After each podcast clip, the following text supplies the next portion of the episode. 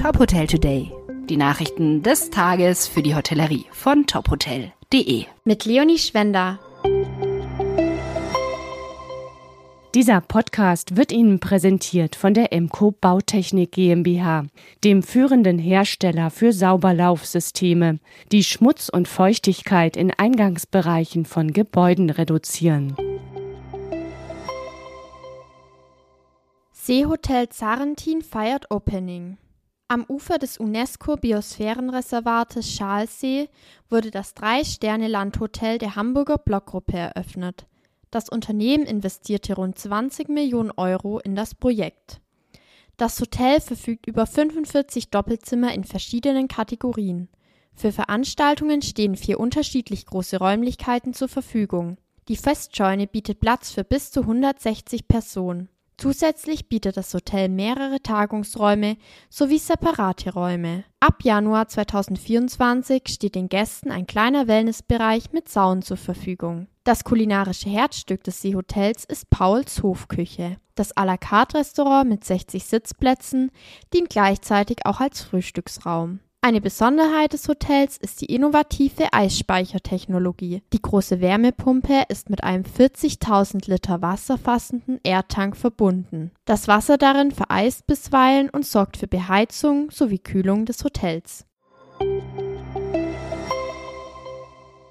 Best Western Hotel Central Europe stellt Konzept zur Mitarbeitergewinnung vor. Die Hotelgruppe hat eine neue eigene Karriereseite für die Mitarbeitergewinnung entwickelt. Bewerber finden dort sowohl Jobs in der Zentrale als auch Jobs in den Hotels. Filter, die beispielsweise die Themen Work-Life-Balance, Familienfreundlichkeit oder Extra-Benefits aufgreifen, sollen helfen, den richtigen Job zu finden. Wenn ein Bewerber Interesse an einer vakanten Position signalisiert, können die Gastgeber anschließend Kontakt aufnehmen. Bewerber müssen außerdem keine Bewerbungsmappe einreichen. Es reicht, einige Fragen zu beantworten. Damit Hotels Zeit sparen können, ist die Struktur der Stellenanzeige vorgegeben und das Hotel kann zwischen verschiedenen Anforderungsformularen wählen. Die Texte der Anzeigen werden von den Gastgebern selbst geschrieben, sodass die Stellenangebote persönlich bleiben. Auch das Thema Nachhaltigkeit wurde bei dem neuen Konzept bedacht. So wird für jede eingehende Bewerbung in einem Hotel über die Best Western Karriereseite ein Baum gepflanzt.